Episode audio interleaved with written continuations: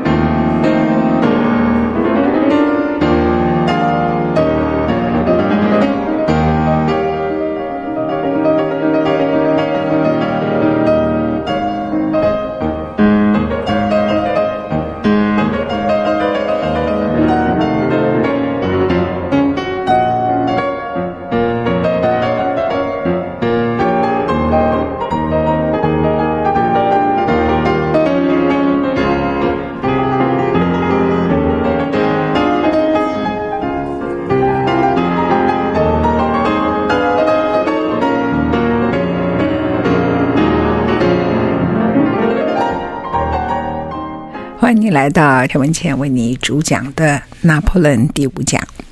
在拿破仑前面，我们听到他三十岁的时候就出任了第一执政。可是，在那个之前呢、他有太多的机运，足以让他灭亡。比如说，当他被当时的执政团队了解他是个危险的人物，故意给他一个很大的头衔，在他。征服了意大利以后，叫他征服英格兰，他也知道这根本就是一着棋，要害死他，所以他就自己说：“我们要有制海权，要先拿下马耳他，还要拿下埃及。”没有想到，在远征埃及的过程，疾病丛生，其中他的士兵都得了致命的黑死病，蹂躏法军。其实某个程度来说，这是一场战败的军队。虽然他们征服了埃及，可是他们奄奄一息。后来他又跨海去了叙利亚，状况更糟。所以在埃及之战里头，打败他的先是沙漠热浪，后来就是在当地的可怕的黑死病。拿破仑在那一刻，他可能就倒下来了。他选择的是什么？他溜了。他就带着五六个人，就直接溜回来法国，而且在这个过程当中，他不断地告诉法国当局，他们打的是圣战，所以他用的是一个诈术，这是第一个他的机遇。而那个时候呢，整个执政团队里头有一个投机政客，这个投机政客他的全名叫西爱士，他本来是一个教士，也就是天主教的教士，在革命之后摇身一变变成革命分子。然后变成十分老练的投机政客。我们平常在看政治现象时候说，那个人他不是一个很虔诚的教徒吗？我告诉你，不要讲教徒，连教士，也就是在宗教里头很重要地位的人，都可以变成一个投机政客。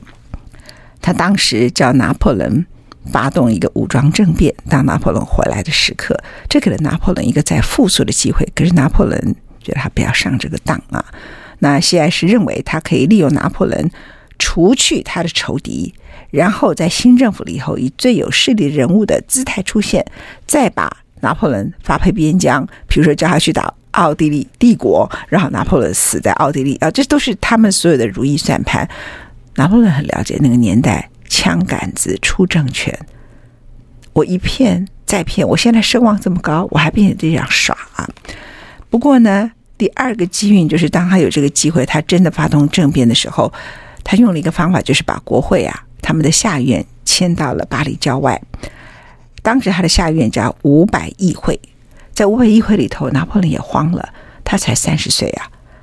他的弟弟叫路西安，是五百议会的议长，他们被所有的贵族跟议员都包围着，说：“你们是不是在做什么？你搞什么政变？”结果拿破仑自己。仓皇失措，全身都颤抖。可是没有多久以后，他就冷静下来。他要叫他弟弟去骗五百议会里头的，我们现在称为叫保全人员、保安人员，他是当时侍卫啊。他就叫那些武武装卫士啊，就跟他们说：“赶快去议场，因为里头出现了神经病，他们要伤害我们的五百议会里头的议员，赶快进去。”结果这些士兵呢，就得到了这样的一个指令，卫士们就拿着枪跟刺刀就冲进去了。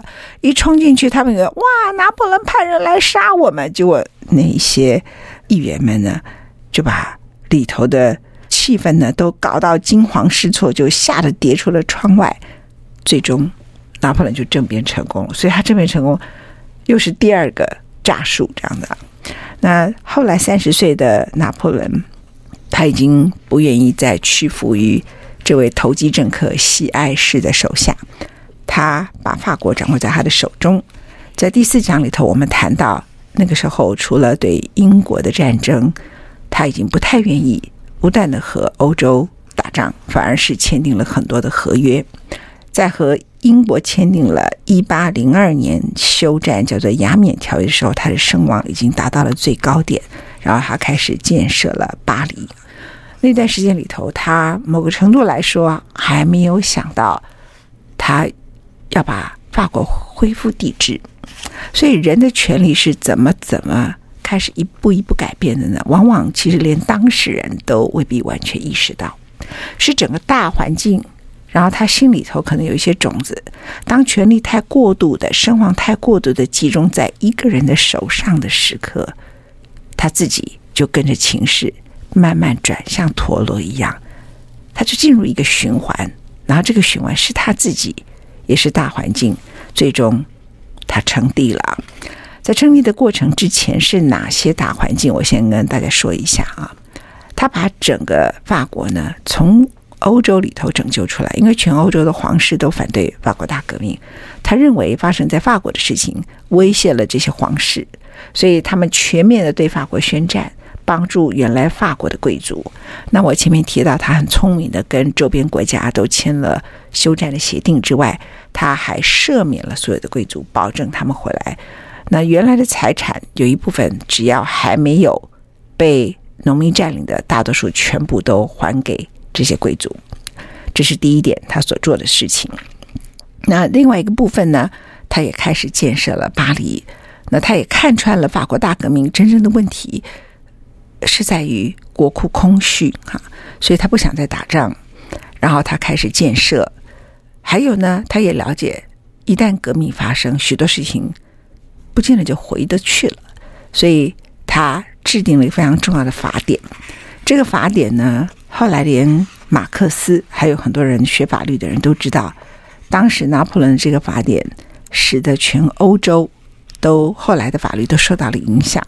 即使仍然维持了君主立宪，可是法典里头基本上保障大多数的人是人人平等，除了奴隶之外，所以它成了欧洲法律里头非常重要的一个基本制度。好，回来谈拿破仑是在一个三十岁的他开始建设法国，开始把巴黎要变成全世界最美的首都的过程当中，包括把他各地征战来的。艺术品都放进去罗浮宫的过程当中，他是什么原因一步一步的，最后他恢复了帝制。一八零零年的十二月，有一天，拿破仑他搭乘马车，在搭乘马车前往歌剧院的途中，他遇到了一个四轮运货马车里头装满了炸药，而这个炸药在他的坐车经过的时候爆炸。显然就是当时的自杀炸弹客。拿破仑在一八零零年十二月时遇见这件事情，他知道他离死亡一步之遥，他大为震怒，他把这个事件定调为对他个人的暗杀行为，而且他觉得是左翼的激进分子。他开始在国会里头去找到底是谁要暗杀他。而且处决了很多他认为的嫌疑犯，事实上他并没有掌握到证据，所以是这个突发事件，就好像美国的 nine eleven 就九幺幺事件啊，它永久改变了美国这个国家，使美国变成一个对于外来的移民，尤其是来自于中东回教徒的移民，充满了恐惧跟仇恨。另外呢，也使得他们愿意交给总统任意的发动战争的权利。那也使得整个美国的右派一天比一天激进，一年比一年激进。整个从二零零一年一直到今天为止啊，所以一个恐怖事件其实会改变一个国家的。在当时，法国也是如此。就一八零零年的十二月，从这个时刻开始呢，拿破仑他改变了他的行政作风。他最重要的就是找出谁要杀我，所以他杀掉了很多他认为的嫌疑犯，而这些人都是在权力里头反对他的。那事实上，在权力里头反对他跟暗杀他，这是两个很大的差距。从那个时刻开始，他已经不把法律当一回事了。他牵制那些敢反对他的人、机构，还有报纸，所以在他称帝之前，他已经快要变成一个半独裁者。他查封了全法国七十三家报纸里头的六十四家，你看他查封了多少？七十三家里头的六十四家，所以只剩下九家报纸可以存活下来啊。那报纸在那个时候的重要性，我为大家。做一个历史性的背景说明。许多人谈到法国大革命发生的原因，一个是当时的启蒙思想，一个是那个时候的粮食短缺出现了圣婴的现象，另外一个就是我在这一次为大家解释从路易十四延续到路易十六国库空虚，还有一件事情就是报纸的出现，媒体的发明是会塑造不同的社会事件。像我们现在熟悉的社交网站，它也在改变每一个国家的政治生态。当时的报纸的出现呢，其实对法国的影响很大。它使得启蒙思想不是只有集中在一些知识分子的论辩思辨，他把很多启蒙思想丢到很多中产阶级的脑袋里面。所以中产阶级就认为那些皇室贵族他们享有太多的特权。第二，他报道太多。玛丽皇后的挥霍，所以玛丽皇后就在整个法国大革命以后成为第一个该被杀掉的人。第三个，那个时刻呢，媒体就有出现了一个特色，所以我们现在呢，很多人会反对大家报道自杀的新闻，其实从法国大革命就早就有这个渊源的。有一个非常有名的英国剧场的导演叫 Peter Greenaway 啊，Peter Greenaway 曾经做过一个展览。那各位大概没有机会看到，因为他是在纽约的 Guggenheim 里面，他拍了一个 documentary，拍了一个纪录片。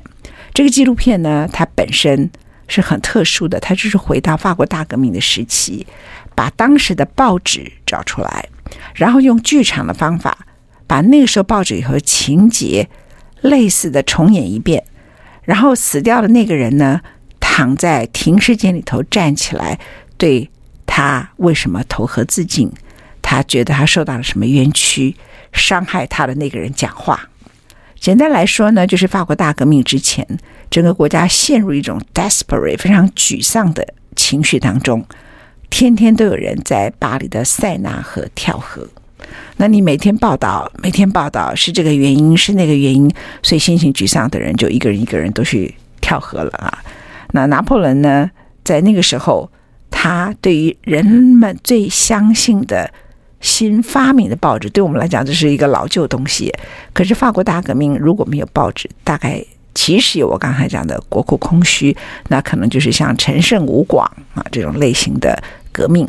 那如果没有报纸的话，恐怕这个启蒙思想也不会变成这个运动的主题，自由、平等、博爱等等啊。那所以报纸在那个时候，它完全是一个新的。媒介新的产物，然后开始影响了非常多的人哈。那除非不识字，大概都会被报纸所影响，然后凝聚出来，大家有一个情绪上的出口。不管你从经济学上来分析是粮食短缺还是国库空虚，可是最后他们就是自由、平等、博爱。那这里头有一个大坏蛋，就是皇后很挥霍啊，大致就是如此。然后贵族过度的特权，那在那时候的暴政。被推演的过程其实也很像我们现在在讨论的民粹主义，只是现在你不准民粹主义用私刑，那个时候可以就在街上直接砍头掉了，总共杀掉了五万多个人。那拿破仑呢，就直接把这七十三家报纸里头的六十四家，他只留下了九家，全部都封掉了，不准他出版，只剩九家报纸。接着他也检查每一个剧院里头戏剧演出的内容。他查内容、审批啊，大家都很熟哈。他也命令图书馆，的这个管得更严了啊！这图书馆里头的馆长们要检查出现在法国境内的每一本书、每一份杂志、每一份期刊、每一张公告，而且要对他提出报告。你看他这个整个言论的控管多么的严格。他还要求每一家俱乐部，什么叫俱乐部呢？在法国里头，贵族里头是我们是一群人，那我们就有一群人的俱乐部。所以他的俱乐部跟我们想象中的 club 是不太一样的，它是属于贵族经常聚会的地方。那三人成群，如果是聚会俱乐部里头，他们这些人在里面密谋要叛变，这就很危险。所以他也渗透了每一个俱乐部、社会团体、教育单位很多机构哈。那经常都要写摘要向他报告。甚至一些他认为可能是一己私人的信函，就直接被拆阅。人们没有经过审讯就被捕下狱。虽然他颁布了法典，他不遵守。很多人没有经过审判就被捕下狱，而且在国会里头，很多著名的知识分子就把他贬值了，因为你写了一些对我不利的话。但是因为他的军事胜利以及他过去的光荣的历史。还有，在一八零零年之前，他推动法国的各种建设，使巴黎成为全世界最美的地方。他建了凯旋门，建了喷泉，使巴黎成为那个时候的文化艺术中心。这些所有的政绩，老百姓居然都纷纷接受，而且对他仍然满意。于是，在一八零二年，哈，就是跟英国的休战条约签订之后。法国人民通过投票推举拿破仑，不只是第一执政，是终身职。哎，这个离皇帝就很近了。他变成他是透过老百姓的投票啊，所以我们就说希特勒是用投票选出来的。拿破仑变成终身职，他不是几个人说好了，他就是没有任期限制，他的终身职是。法国人民投票出来，而且发生法国人民投票这件事情之前，他已经查封了六十四家报纸，只剩下九家。他监管了每一个剧院里头的内容，他介入了每一份杂志、期刊、每一个俱乐部、每一个社会团体，而且随便抓人，随便不经审讯就下狱。那国会里头著名的知识分子也通通都被免职。即使这样，法国老百姓投票给他。他们还是认为法兰西的荣耀是最重要的事情。这离法国大革命没有几年呢，这是一场对大革命很大的背叛。你从知识分子角度来看，等会他要把那些人全部都先免职了，让他们根本也不能讲话，因为这些人还可以讲话，他很多事不能做了啊。所以最后法国人民投票通过的门槛还非常的高，投票率非常的强哈，呃，强大的基础，百分之八十的人投票支持他。获得终身职的第一执政，他庞大的权势跟地位呢，基本上对拿破仑来讲呢，在那个时刻，他说了一句话：“我可以和圣母玛利亚结婚，而不会吓到巴黎人民。”就知道说那个时候他觉得他有多么了不起了，这样啊。然后，身为第一执政的拿破仑，在那时候有很多绘画。绘画里头，他要求所有的画家要把他画的穿的衣服是很漂亮的，所以人们开始注意到那时候拿破仑对于自己外表。后来留下了很多画像，很多绘画，他要绘画者画他骑马的英姿，几乎是可以奔上天堂啊。然后呢，他站在某个场合跟人们说话的样子，不可以把他画成一个矮个子，要画成他的身材比例是很好的。衣服是很考究的，然后衣服是很合身的。因为你们记不记得我刚开始第一讲的时候告诉大家，拿破仑从小开始出生的时刻，他是出生在科西嘉，他爸爸用力的关系把他放到了法国的军事学校。可是那军事学校都是贵族，他才十岁，他备受霸凌，但是孤独跟被霸凌这件事情并没有妨碍他的求学，反而使他很认真的研究科学。研究历史、研究地理，特别是数学。当然，这些方面成绩的优越，其实使他后来成为卓越的军事家，因为这些东西都是最重要的知识背景哈。但是到他变成第一执政终身职的时候，哦，他就很在乎了。我小时候被霸凌的事情，我要讨回公道。所以到现在为止，你们已经到法国的罗浮宫也好，或是到其他的 museum，或是你在一些地方所看到拿破仑的油画，你不会看到衣服太大、鞋子不合身、穿的看起来很狼狈、头发四散的。我前面介绍拿破仑不见了，那个拿破仑不在了。现在的拿破仑呢，头发剪得很好，衣服穿得非常的合身啊。然后呢，拿破仑本身呢，在那个时刻，他的管理风格，这个我要特别说一下。为什么还在法国至今仍然拥有崇高的地位啊？坦白说，在中国人的历史里头，像袁世凯最后称帝，人们就把他贬得很低。那他真的是因为称帝吗？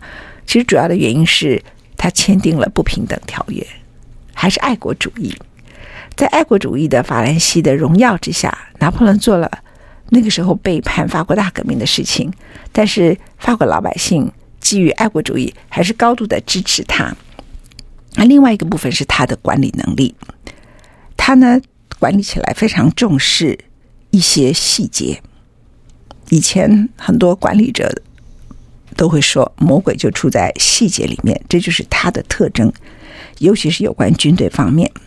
举一个例子，我说一个故事。有一次，有位军官呐，交给他一份有关炮兵部队的报告，主要的是要处理一个广大海岸地区数以千计的枪炮。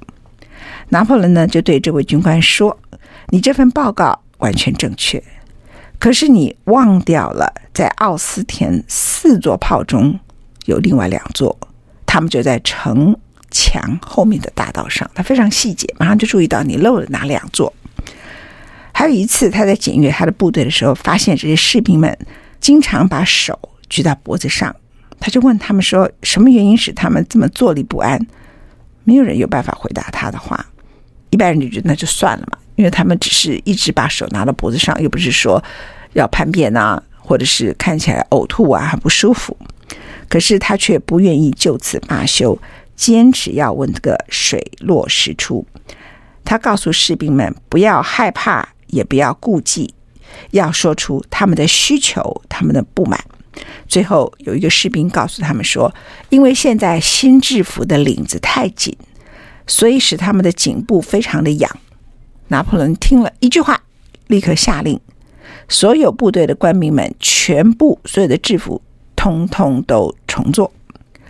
接着。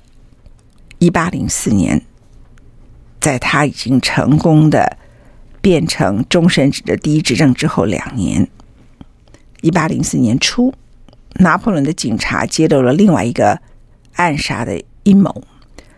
密谋的分子的靠山后面是英国人，领导者是保皇党。保皇党里头一个名字叫做 George 卡都达，卡都达，乔治卡都达。拿破仑立刻下令。第一个逮捕他，逮捕他的同伙，通通都不漏，而且审讯他们。那审讯当时很可怕的刑求，他们有的是被处决，有的是被放逐。接着，他也派了他的警察越过边界，进入中立德国的领土，把其中涉案的一位公爵叫英义安公爵直接的绑架。那这个公爵是原来法国被推翻大革命中皇室波旁王朝里头的一份子。那他和这个暗杀阴谋本来一点关系都没有。